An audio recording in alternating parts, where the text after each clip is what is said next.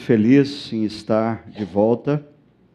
É, é, fazia algum tempo já que eu não passava um tempo tão prolongado ah, sem estar pregando. Né? No dia 13 de dezembro, é, eu fui submetido a uma cirurgia, ah, fez um, um estrago bem grande assim no backstage do nariz, da garganta.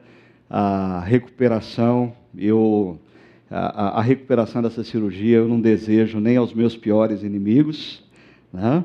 mas graças a Deus correu tudo bem. Obrigado pelas orações de vocês.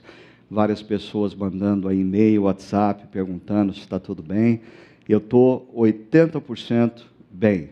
A coisa está caminhando, ainda sinto um pouquinho, mas as coisas vão voltando à normalidade pouco a pouco. Obrigado pelas orações de todos vocês. E nesse período também, apesar da, da recuperação, da cirurgia e depois um episódio que deixou a gente assim meio preocupado, que foi um episódio de febre, mas que graças a Deus foi ah, ultrapassado também. Nós tivemos na família um momento de muita alegria, que foi o casamento do meu filho, meu segundo filho, Levi, ah, para quem não sabe, um jovem que costumava dirigir aqui ah, o nosso período de adoração também alguns dos cultos. É, foi um momento de grande alegria, o segundo filho ah, que se casa, então agora nós ficamos lá em casa só com a Lígia, que hoje está prestando a segunda fase da Unicamp, que semana passada prestou a última fase, a segunda fase da USP, e está assim flertando com a possibilidade de ir para São Paulo estudar lá na USP.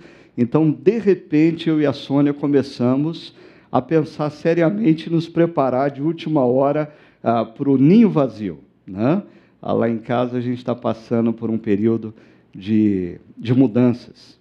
E mudanças são boas, mudanças são boas, porque às vezes na vida a gente começa a se acomodar com a estrutura das nossas vidas, e de repente, se nós não tomamos a decisão de fazermos mudanças, às vezes Deus toma a decisão por nós, porque Ele sabe que nós precisamos, é, muitas vezes, de nos depararmos com zona de desconforto para crescermos.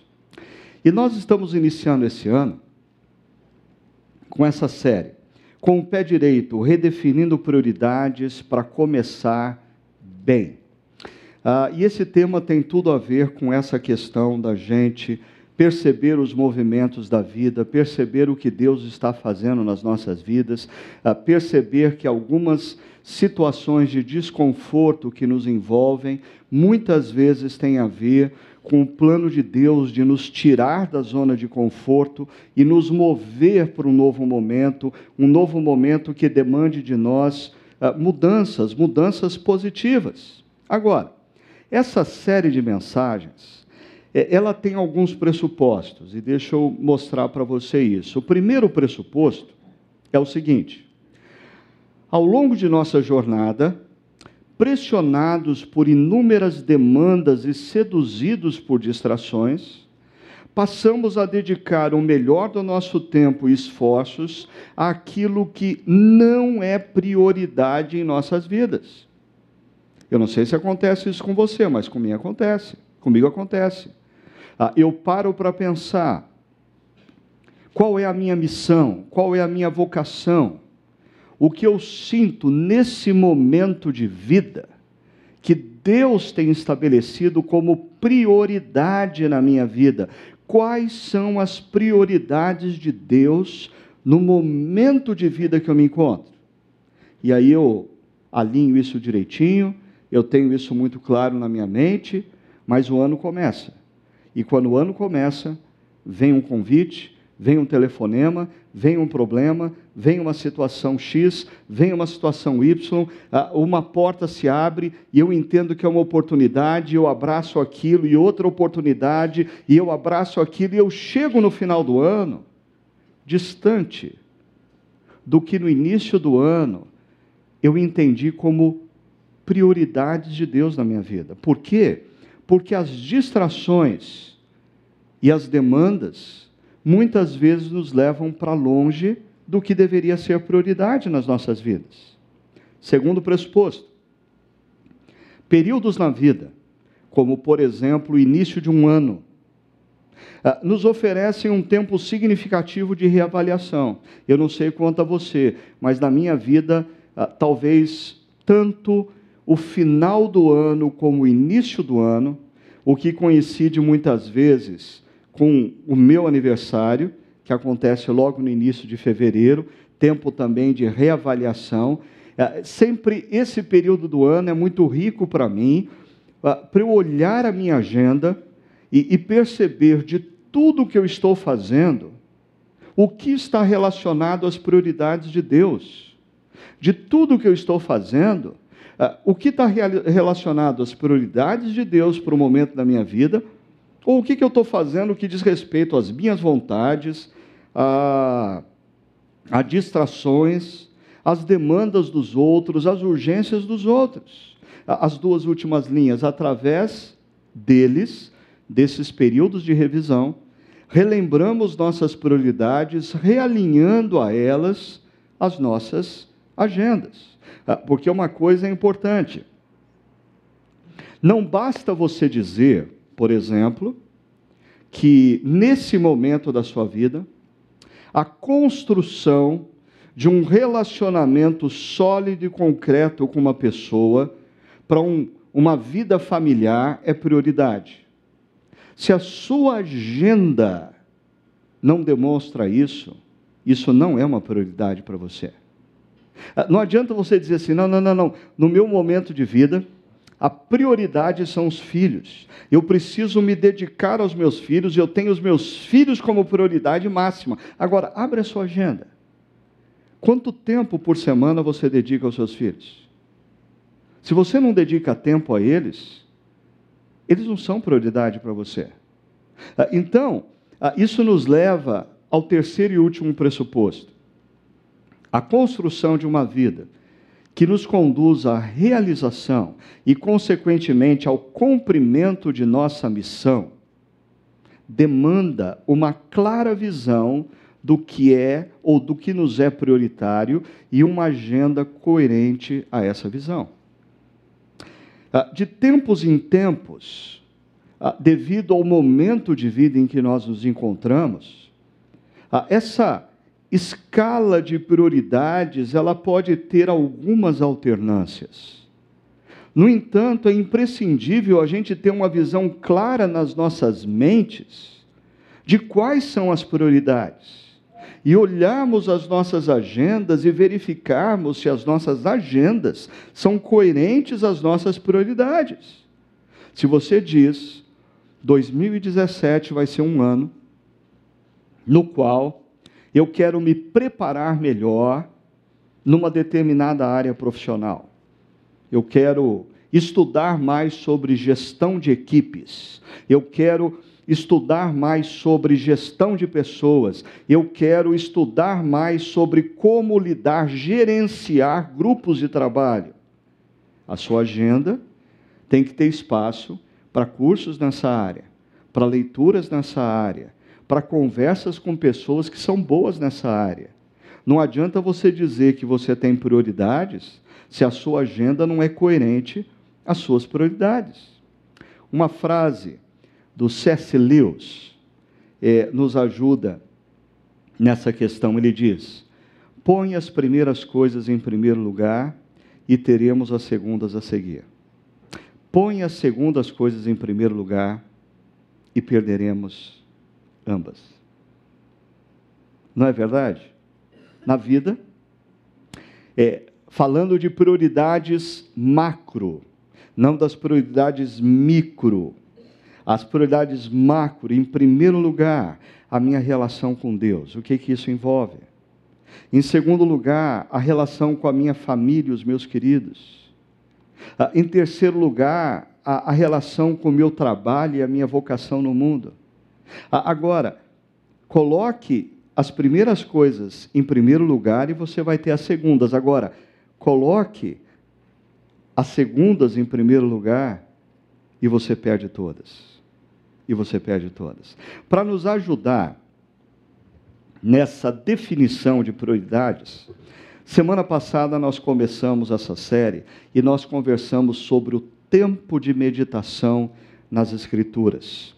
Ah, nós conversamos sobre o Salmo 19, ah, um trecho lindíssimo de uma poesia altamente rica, que nos diz que a meditação nas Escrituras revigora a, a, a, nossa alma abatida, torna sábio o inexperiente, dá alegria ao coração, traz luz aos olhos, orientação, entre muitas outras coisas.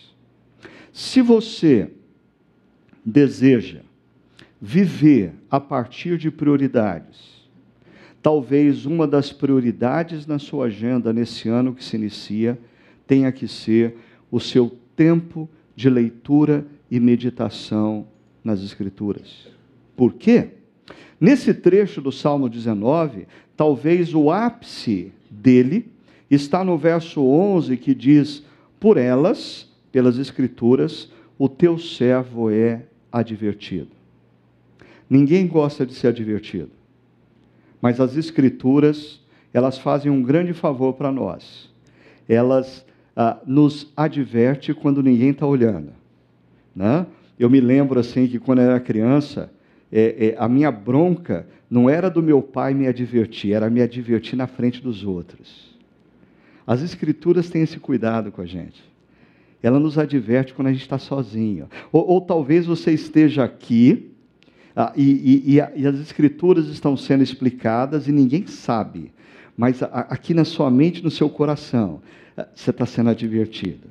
Deus está falando, ó, oh, está errado isso. As escrituras, é, elas revelam que eu estou dedicando tempo ao que não é prioridade. As Escrituras revelam no meu coração que eu inverti as prioridades. As Escrituras revelam que eu estou colocando a minha esperança no que não pode me trazer esperança e eu preciso reorganizar as minhas prioridades. Agora, perceba, a segunda linha desse verbo, verso diz: a grande recompensa em obedecer-lhes. Ah, eu tenho percebido que existem pessoas que dizem assim: Ah, Ricardo, eu leio a Bíblia todo dia, mas não adianta. Ah, Ricardo, eu estou todo domingo lá na Chácara Primavera, mas isso não tem mudado a minha vida. E, é, pelo contrário, os problemas parecem que se, se intensificaram. Olha, Talvez uma coisa, um pequeno detalhe que faz toda a diferença é que, de fato, as Escrituras, ah, elas não têm efeito algum nas nossas vidas ah, se nós as ouvimos. Ponto.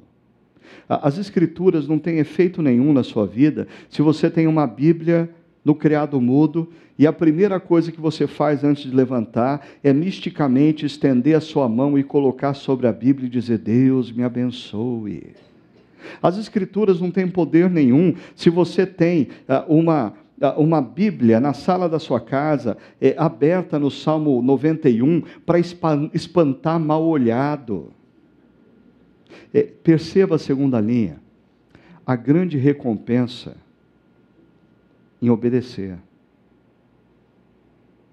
O que muda a vida da gente não é ouvir o que Deus tem a dizer o que muda a vida da gente é a gente obedecer o que Deus diz. E o Salmo 19 diz: a grande recompensa em obedecer. Hoje, nós vamos conversar sobre tempo de oração.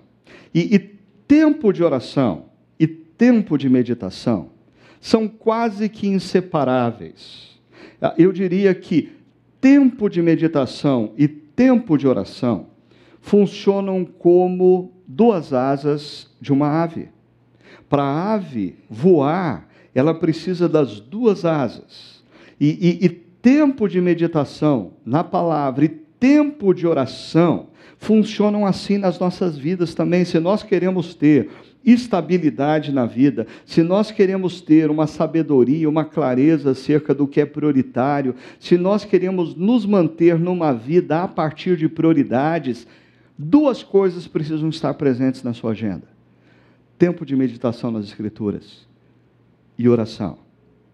Qual é a relação entre a oração e viver a partir de prioridades. Eu queria mostrar isso para vocês através da vida de Jesus. E quando você pega o Evangelho de Marcos e faz uma rápida busca no Evangelho de Marcos, fa fazendo a seguinte pergunta: quais são as ocasiões em que nós encontramos Jesus orando no Evangelho de Marcos? No Evangelho de Marcos, nós vamos encontrar Jesus orando por três vezes. O Evangelho de Marcos foi escrito para o romano ou para os romanos. Os romanos eram altamente pragmáticos, os romanos eram dados à ação. Por isso, João Marcos escreve o Evangelho colocando Jesus sempre em ação. No entanto, Marcos crava três situações, uma no início, uma no meio e outra no final do Evangelho, mostrando Jesus em oração. Deixa eu mostrar isso para vocês. Marcos capítulo 1, a partir do verso 35, que vai ser o texto no qual nós vamos gastar mais tempo nessa manhã. De madrugada, quando ainda estava escuro, Jesus levantou-se, saiu de casa e foi para um lugar deserto, onde ficou orando. Simão e seus companheiros, e esses seus companheiros, se você pegar o contexto anterior, Jesus havia chamado é, André, Simão, Tiago e João para serem seus discípulos, então, bem possivelmente, ah, Simão e seus companheiros envolve aí também André, o seu irmão, Tiago e João. Ah, foram procurá-lo. Ao encontraram, disseram: Todos estão te procurando. Percebeu, Tom? Todos estão te procurando. Jesus respondeu: Então vamos para outro lugar, para povoados vizinhos, para que também lá eu pregue. Foi para isso que eu vim. Foi para isso que eu vim. Então, ele percorreu toda a Galiléia, pregando nas sinagogas e expulsando demônios. Mas no segundo momento que Jesus aparece orando, em Marcos capítulo 6, é, Antes desses versos, acontece a multiplicação dos pães. Cinco mil homens, fora mulheres e crianças, são alimentados através de um milagre de Jesus. Imagina o que isso gera na agenda de Jesus. Se a agenda de Jesus já era repleta, depois da multiplicação dos pães, a agenda de Jesus não tem mais margem mas olha o que, que Jesus faz. Logo em seguida, Jesus insistiu com os discípulos para que entrassem no barco e fossem adiante dele para Betsaida. Enquanto ele despedia a multidão, Jesus coloca os discípulos no barco e manda eles atravessarem o mar da Galileia. Ah, e Jesus fica com a multidão. E Jesus assume a responsabilidade de atender os últimos da multidão e despedir as multidões. E aí o que acontece? Tendo-a despedido, subiu a um monte para orar. Eu nunca tinha pensado na possibilidade de Jesus ter colocado Simão e os companheiros dele no barco e mandado para o outro lado do Mar da Galileia, para dessa vez eles não atrapalharem, eles não irem lá e falarem assim, então todos estão te procurando. Então Jesus foi estratégico. Manda Pedro para o outro lado do mar da Galileia para ele poder orar à vontade. Né? Agora, no final do Evangelho de Marcos, Jesus se aproxima de um momento crucial. Ele sabe que ele vai ser preso, ele sabe que ele vai sofrer, ele sabe que ele vai ser morto.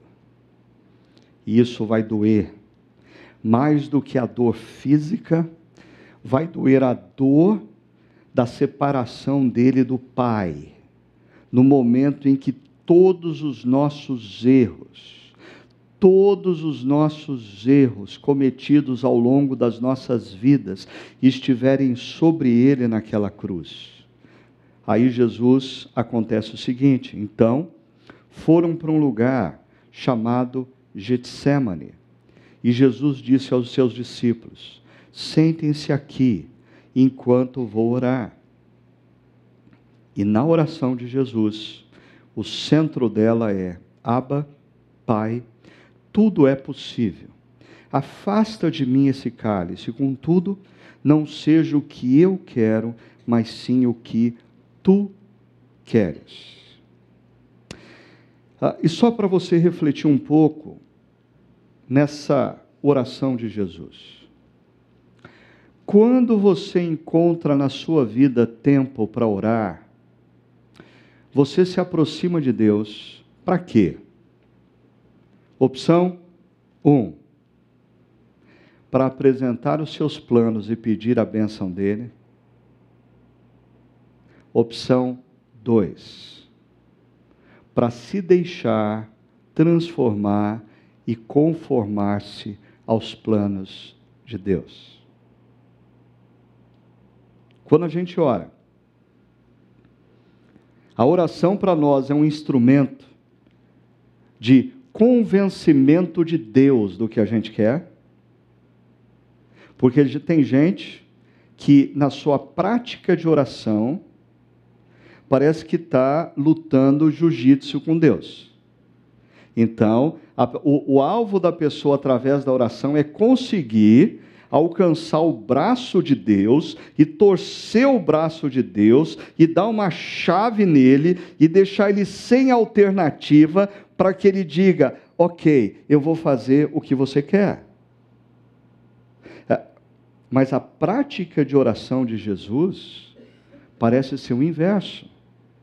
É o momento em que nós manifestamos os nossos desejos e planos. Mas Jesus diz: mas, pai, não faz o que eu quero, não. Faz o que o Senhor quer. Porque a tua vontade é boa, é perfeita, é agradável.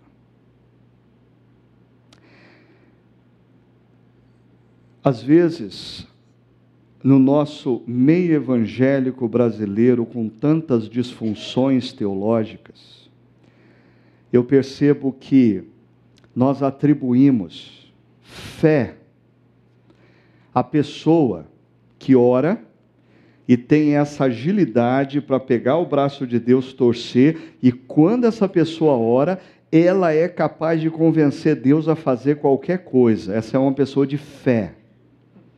Quando eu olho a oração de Jesus, eu diria: fé é a nossa capacidade de se entregar ao que Deus quer. Confiar nos planos dele. Mesmo quando os planos dele parecem estar na contramão do que a gente quer.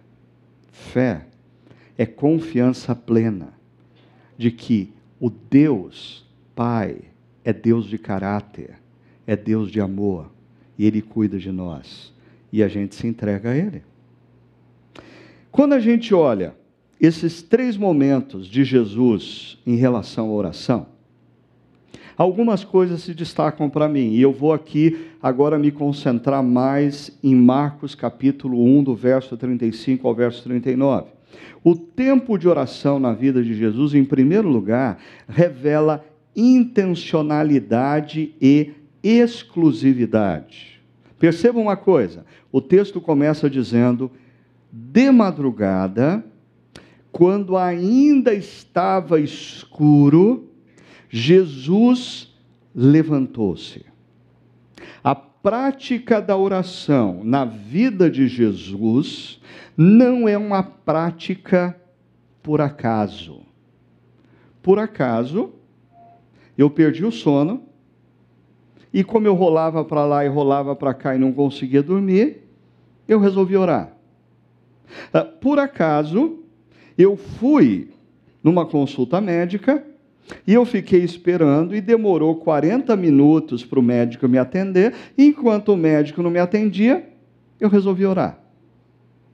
Ah, por acaso, eu tenho que me deslocar até São Paulo para trabalhar, e aí ah, eu assim vou tendo algumas orações com Deus daqui até São Paulo. Às vezes sai fora, eu esqueço que eu estou conversando com Deus, eu lembro, aí eu volto para conversar com Deus. Eu converso com Deus, escuto uma música, eu converso com Deus, atendo o celular, vai ser multado, mas atende o celular. E, e a gente vai fazer. A, a maioria das pessoas se habituaram a essa prática sucateada da oração, que é a prática, eu oro enquanto eu faço algo, igualzinho o cara do vídeo que a gente viu. Ah, enquanto eu oro, eu dirijo. Enquanto eu oro, ah, eu espero alguma coisa. Enquanto eu estou fazendo algo, algo eu oro. Jesus não. A, a prática de oração na vida de Jesus demonstra intencionalidade. Ah, veja só, ele acorda de madrugada. E ele não acorda porque ele perdeu o sono, então casualmente ele resolveu orar. Não. Eu imagino nessa cena aqui, Jesus, antes de se deitar, ou antes de pegar no sono, pegando o iPhone dele e colocando lá para despertar, quatro e meia da madrugada. Por quê? Porque Jesus determinou: esse é o tempo em que eu vou orar. A oração na vida de Jesus não acontece por acaso. A oração na vida de Jesus é exercício de intencionalidade. Ele acorda de madrugada, ainda está escuro, e diz o texto: ele levantou-se. E para mim, isso, mais uma vez, demonstra essa intencionalidade. Jesus não está na cama perdi o sono. Ah, o que, que, eu vou fazer? Ah, ah, vou orar um pouquinho. Deus, ó, hoje, no dia de hoje, eu tenho que fazer isso. E Jesus não está na cama, Jesus se levanta e mais. Diz o texto: ele saiu de casa e foi para um lugar deserto. E ir para um lugar deserto demonstra que a vida de oração em Jesus, ela tem exclusividade. Jesus vai para um lugar deserto, por quê? Porque o tempo de diálogo com o Pai, o tempo de oração com Deus Criador, o tempo de, de, de, de, de compartilhar com o pai demanda exclusividade. Eu não quero ser interrompido por ninguém. O telefone não fica nem no vibracal. O telefone é desligado porque aquele é um tempo exclusivo. Ah, deixa eu talvez esclarecer uma coisa para ninguém me entender equivocadamente. Não existe problema nenhum em você orar enquanto você dirige para São Paulo, em você orar enquanto você espera o atendimento médico. Não existe. O apóstolo Paulo diz que nós devemos orar sem cessar. No entanto, você precisa perceber uma coisa: esse tempo de oração sem intencionalidade, sem exclusividade, via de regra, é um tempo no qual você não consegue escutar a voz de Deus como Jesus escuta nesse texto. Se você quer escutar a voz de Deus na sua vida, se você quer ter a orientação clara de Deus acerca do que é prioritário para a sua vida nesse momento, se você quer eh, ter a experiência preciosa de estar a sós com Deus e ser tocado, orientado, encorajado por Ele, a sua vida de oração precisa de intencionalidade e exclusividade intencionalidade. Tem que ter hora certa. Exclusividade. Tem que ter local certo. Você quer viver uma experiência diferente ao longo desse ano? Ou uma experiência de viver a sua vida a partir de prioridades? Coloque na sua agenda a hora e o local em que você vai diariamente orar. Ah, no início da minha caminhada cristã, um livro marcou muito a minha vida, um livro intitulado Ponha em Ordem o Seu Mundo Interior. E o autor desse livro recomendava que todos nós precisamos ter um jardim. Ah, quando você lê as primeiras páginas das Escrituras, é, Adão se encontrava com Deus num determinado lugar todo final de dia. Ah, Jesus tinha o jardim dele.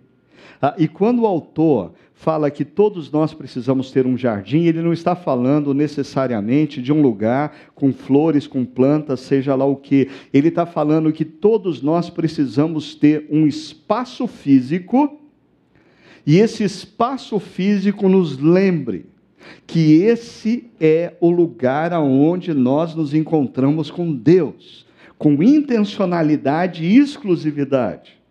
O seu jardim pode ser o canto esquerdo do sofá da sua sala de estar. Aquele é o lugar onde você se assenta para ler as Escrituras e orar. O teu jardim pode ser o, o seu escritório na empresa, ah, um canto do seu escritório que você chega antes de todo mundo chegar, ou você diz para o pessoal: olha, os meus primeiros momentos aqui, eu preciso de exclusividade, você passa a chave na porta, e você, naquele lugar, é o lugar aonde você se encontra com Deus. Pense na possibilidade de iniciar o ano de 2017 com duas decisões importantes. Qual vai ser o horário e qual vai ser o lugar aonde diariamente eu vou me encontrar com Deus? Veja só, o texto continua ah, mostrando para a gente em Marcos capítulo 6, como para Jesus essa coisa do local exclusiva é importante. Nós já lemos em Marcos capítulo 6 que, diante de toda a multidão, Jesus despede a multidão e olha a última frase: tendo-a despedido, subiu ao monte para orar. Jesus podia dizer assim: Não, eu, eu, tenho que ir caminhando sobre o mar para encontrar com os discípulos, enquanto eu caminho, eu vou orando. Perceba, e alguém ontem, no Chácara Barão, depois da mensagem, veio dizer: Puxa vida, é, é, Jesus ah, é, é tinha, assim, a, a, relação dele com Deus era, enquanto a nossa parece assim, uma relação de internet de escada, a dele ela já era de fibra ótica. Né? Ah, é uma relação intensa. E eu disse: Pois é, mesmo Jesus tendo essa relação tão direta com Deus, ele precisava de oração. Que dirá nós? Antes de ir encontrar com os discípulos, Jesus sobe no monte para ter um tempo exclusivo com Deus. Intencionalidade e exclusividade. O verso 35 de Marcos 1 termina dizendo: ficou orando. E aqui ah, acontece uma coisa interessante nesse verso 35, porque os três verbos anteriores ah, são levantou-se, saiu, foi. Todos esses verbos, quando você olha lá no grego, eles estão no auristo, que representa ações pontuais e completas. Ações completas, ações intencionais. Jesus se levanta, Jesus sai, Jesus vai. Mas, diferentemente, o último verbo, o ficou orando, ele está num modo diferente. Ele está no imperfeito grego, que demonstra duração, extensão, continuidade. Jesus toma ações pontuais e concretas para ele ter tempo estendido de qualidade com Deus. Jesus acorda, se levanta e vai, mas quando ele entra na presença de Deus, acabou a pressa.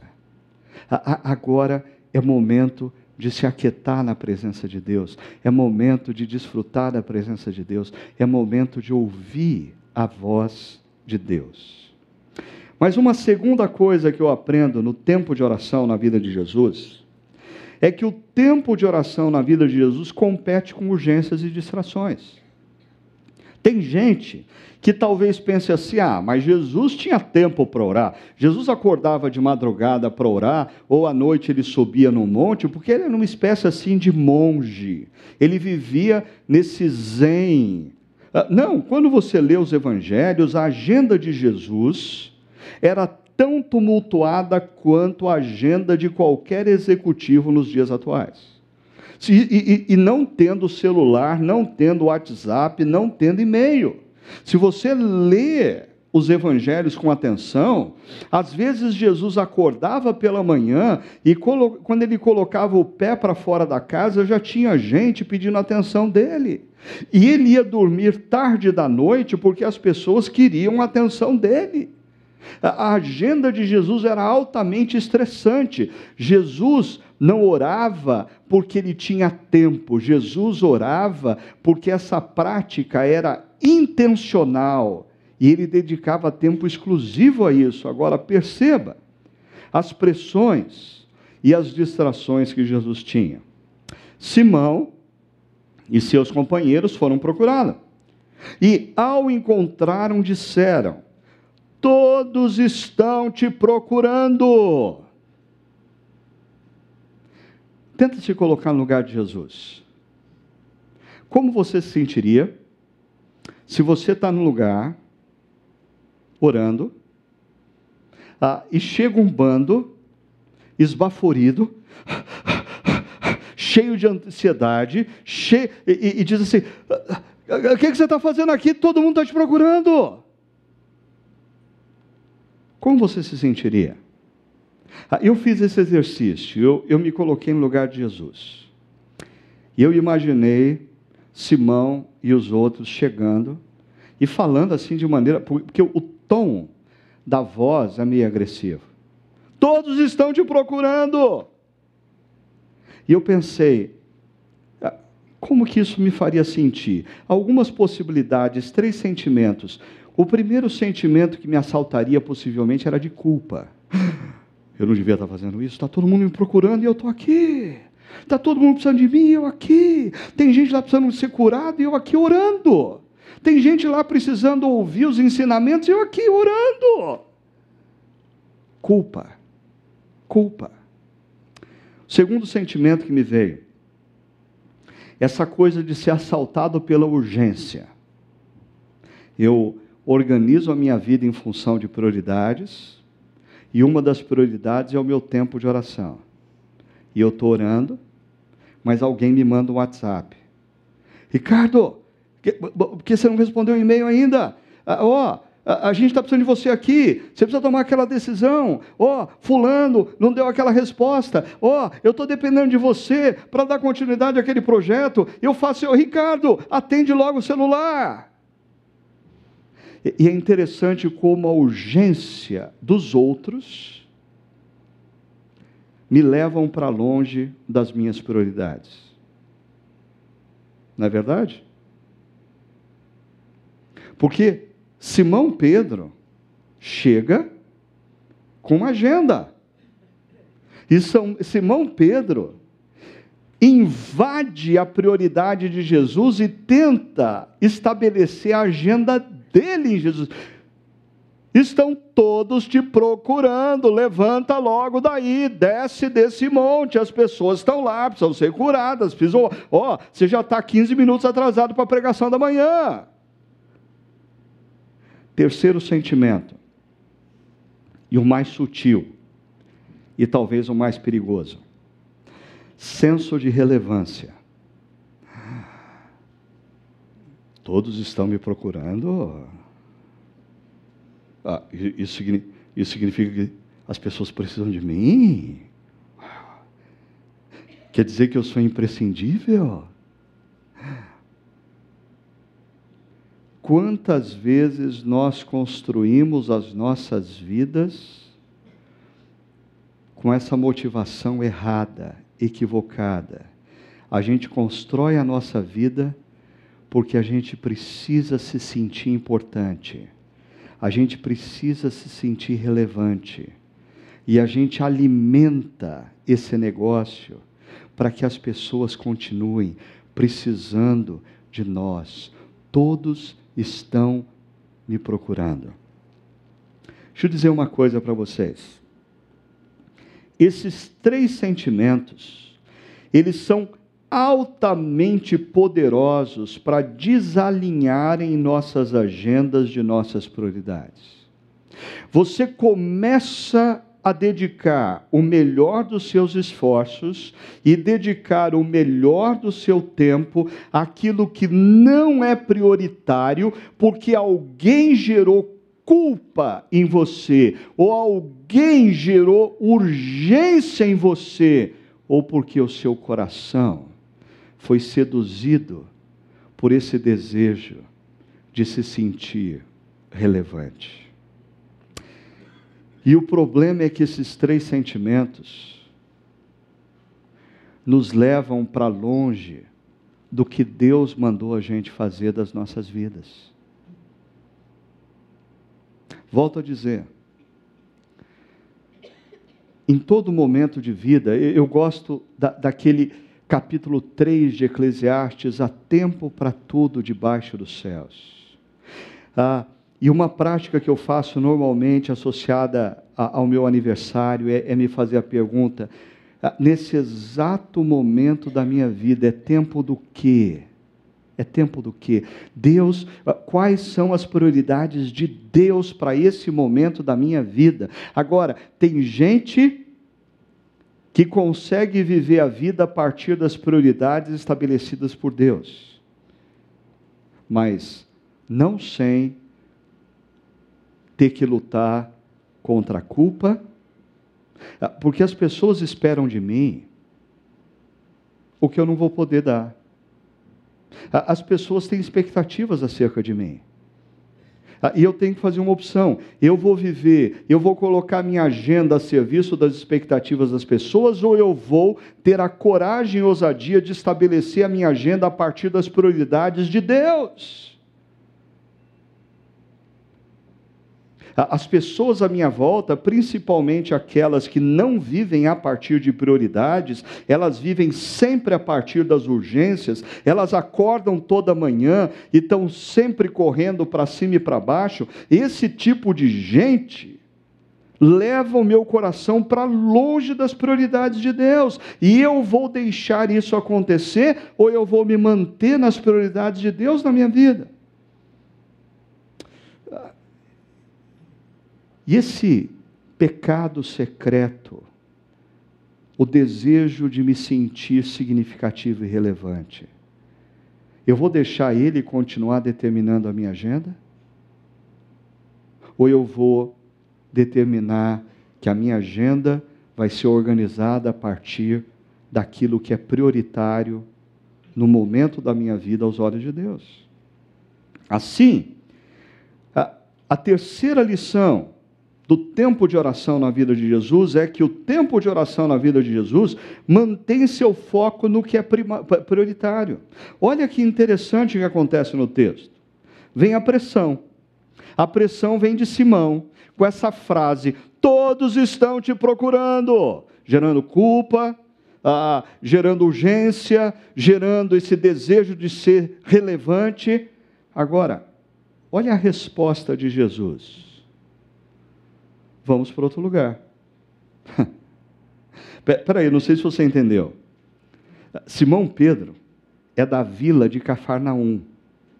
Ah, Simão Pedro vai até Jesus para reivindicar que Jesus volte para atender as pessoas de Cafarnaum que estão esperando, porque Jesus, ah, Simão Pedro talvez tinha ambições de se tornar prefeito de Cafarnaum, alguma coisa assim, e ele quer que Jesus sirva as pessoas de Cafarnaum.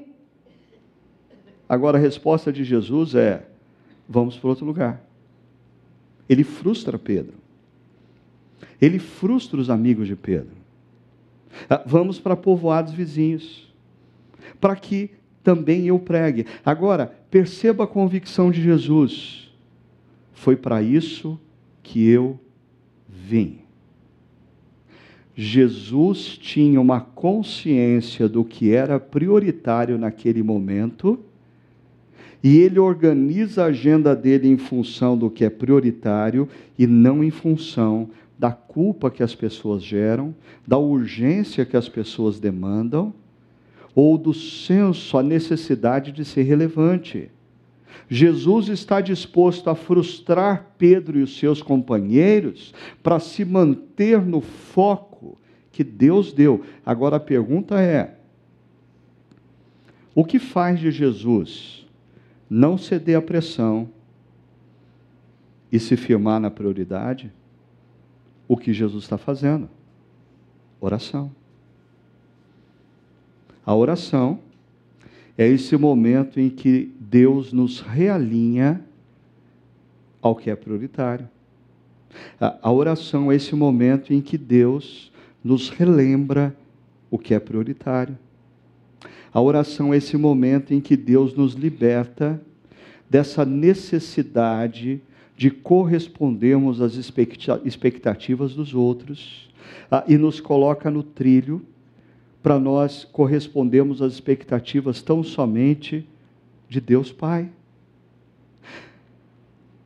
A consequência dessa resposta acontece no verso 39. Então ele percorreu toda a Galiléia. Perceba. Pedro queria restringir o ministério de Jesus a Cafarnaum. E se Jesus fosse um sujeito refém do que os outros vão pensar dele, refém das expectativas dos outros, Jesus teria restrito seu ministério a Cafarnaum. Mas Jesus, esse, ah, e Jesus é, é, é, é esse modelo que Deus nos apresenta ah, do que nós devemos ser quando nós crescemos espiritualmente. E Jesus é liberto dessas coisas, dessa tensão das expectativas dos outros. Por isso, o ministério dele cresce. Ele, ele não corresponde à expectativa de Pedro e toda a Galileia escuta acerca do Evangelho de Deus. Deixa eu abrir um parênteses para falar, por exemplo, só uma aplicação à sua vida profissional. Ah, existem pessoas que não crescem profissionalmente, que não se tornam profissionais influentes, profissionais com significado, profissionais efetivamente relevantes no que fazem, sabe por quê? Porque eles estão sempre preocupados em corresponder às expectativas dos outros. E eles não tomam as decisões que eles precisam tomar. Eles não fazem o que eles precisam fazer. E quando Jesus toma a decisão que ele precisa tomar e faz o que ele precisa fazer, sabe o que acontece com o ministério de Jesus? Se amplia. Se amplia. Ah, mas existe uma outra experiência que a gente pode ver que nos mostra a mesma coisa. Já no final do Evangelho de Marcos, Jesus está sob uma pressão. Jesus diz aos discípulos: A minha alma está profundamente triste, numa tristeza mortal. Fiquem aqui vigiem. Jesus está no Getsemane, Jesus está prestes a ser preso, a ser açoitado, a, a ser abandonado por todos, a ser colocado naquela cruz, a ser humilhado. Jesus está aflito. E qual talvez seja a pressão de Jesus nesse momento? Abortar essa situação então Jesus vai orar. E na medida em que Jesus ora, ele chega no momento da sua oração em que Deus realinha a agenda de Jesus ao que é prioritário. E Jesus diz: Aba, Pai, tudo te é possível, afasta de mim esse cálice, contudo, não seja o que eu quero, mas sim o que tu queres. Ah, o que existe entre a pressão que Jesus está vivendo esse realinhamento da agenda? Oração. Oração. A oração, de maneira intencional, e exclusiva, não de maneira ocasional, não de maneira por acaso. A oração que tem tempo e local, ela é poderosa para nos dar a sabedoria para definirmos as prioridades de Deus nas nossas vidas e constantemente nos realinhar em meio às pressões, em meio às urgências, em meio às culpas geradas, ah, em meio aos sentimentos obscuros da nossa alma. A oração tem esse poder de nos realinhar, realinhar a nossa agenda ao que é prioritário. Qual que é a conclusão ou qual é a consequência de Jesus ter realinhado a sua agenda ao que é prioritário? Jesus é preso, Jesus é açoitado, Jesus é morto naquela cruz, Jesus ressurge no terceiro dia e a salvação chega até nós. A salvação nos alcança, porque um dia Jesus, sob a pressão de abortar, orou e o Pai realinhou a agenda dele ao que era prioritário. Sendo assim, eu quero concluir levantando três perguntas para vocês. Primeira pergunta: Sua agenda demonstra alinhamento com suas prioridades? Quais são as suas prioridades? Quais são as suas prioridades? A, a pergunta a seguir é: a sua agenda demonstra coerência ao que você diz ser prioritário na sua vida? Eu conheço mulheres que dizem assim: não, a minha prioridade é cuidar dos meus filhos, mas a agenda delas não demonstra isso. Ah, eu conheço homens que dizem assim: não, esse ano a minha prioridade é investir na relação com a minha esposa, mas a agenda dele não demonstra isso. Ah, existem jovens que dizem: não, a minha prioridade esse ano é me preparar para o vestibular do final, mas a agenda deles não demonstra isso. Segunda pergunta. A prática da oração tem feito parte de sua agenda, relembrando e mantendo sua vida no que é prioritário? Na sua agenda,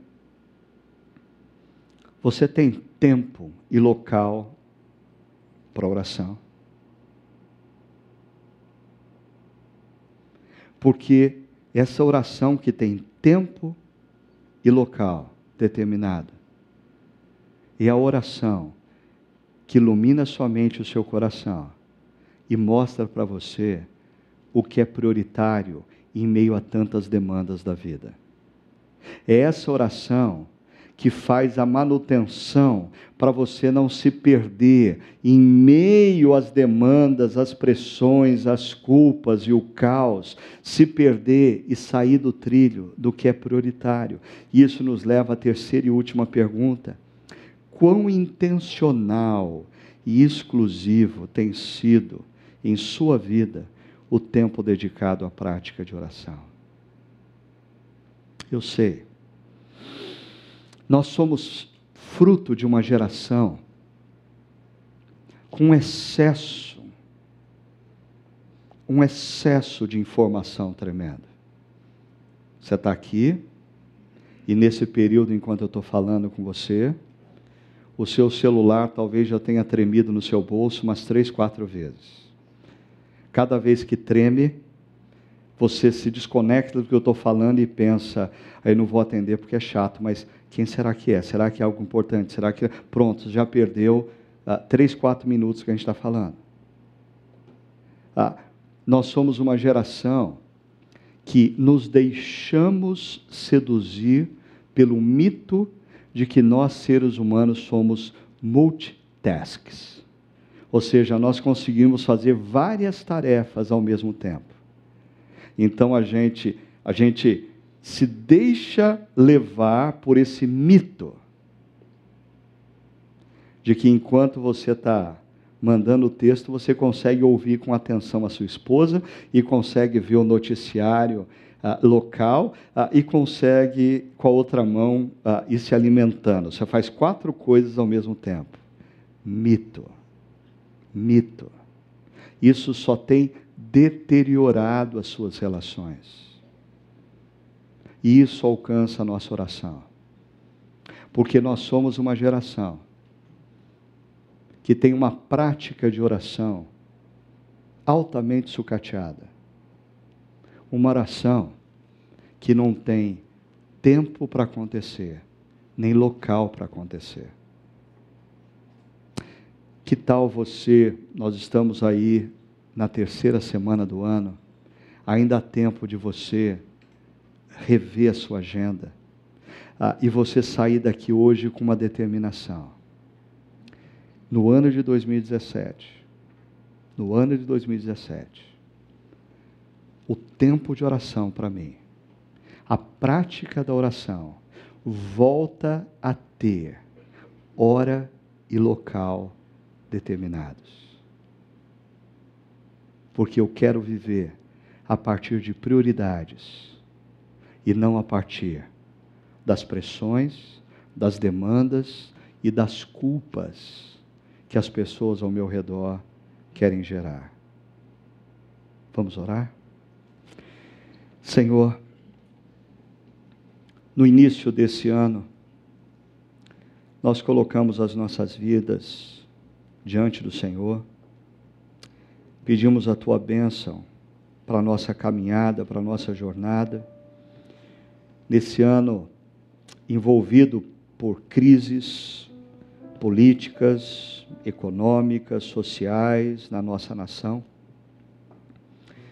Mas nós queremos viver, Senhor, não a partir das pressões externas, das culpas que as pessoas ao nosso redor possam nos gerar, das demandas e até mesmo nós não queremos viver a partir dos nossos sentimentos obscuros que nos levam a desejar sempre sermos relevantes, significativos, imprescindíveis para outros. Nos ensina a viver a partir de prioridades nos ensina a olhar para as nossas vidas e percebermos o que realmente é prioritário e vivemos para a tua honra e para a tua glória com excelência, cumprindo a nossa missão. Para tanto, Pai, nos capacita e nos mova a uma decisão muito simples nesse início de 2017 que todos nós aqui tenhamos tempo e local para nos encontrarmos com o Senhor diariamente ao longo desse ano. Dá-nos o tempo e o local em que vamos ouvir a tua voz, o tempo e o local em que vamos parar tudo, nos desvincular de toda espécie de distração e ficarmos a sós com o Senhor, de forma exclusiva, de forma intencional. E que assim nós possamos experimentar o que é viver a partir da tua orientação, a partir da tua força, a partir do teu amor, a partir do que o Senhor nos diz. Nós oramos no nome daquele que nos ensinou a orar, o nosso amado Jesus Cristo. Amém.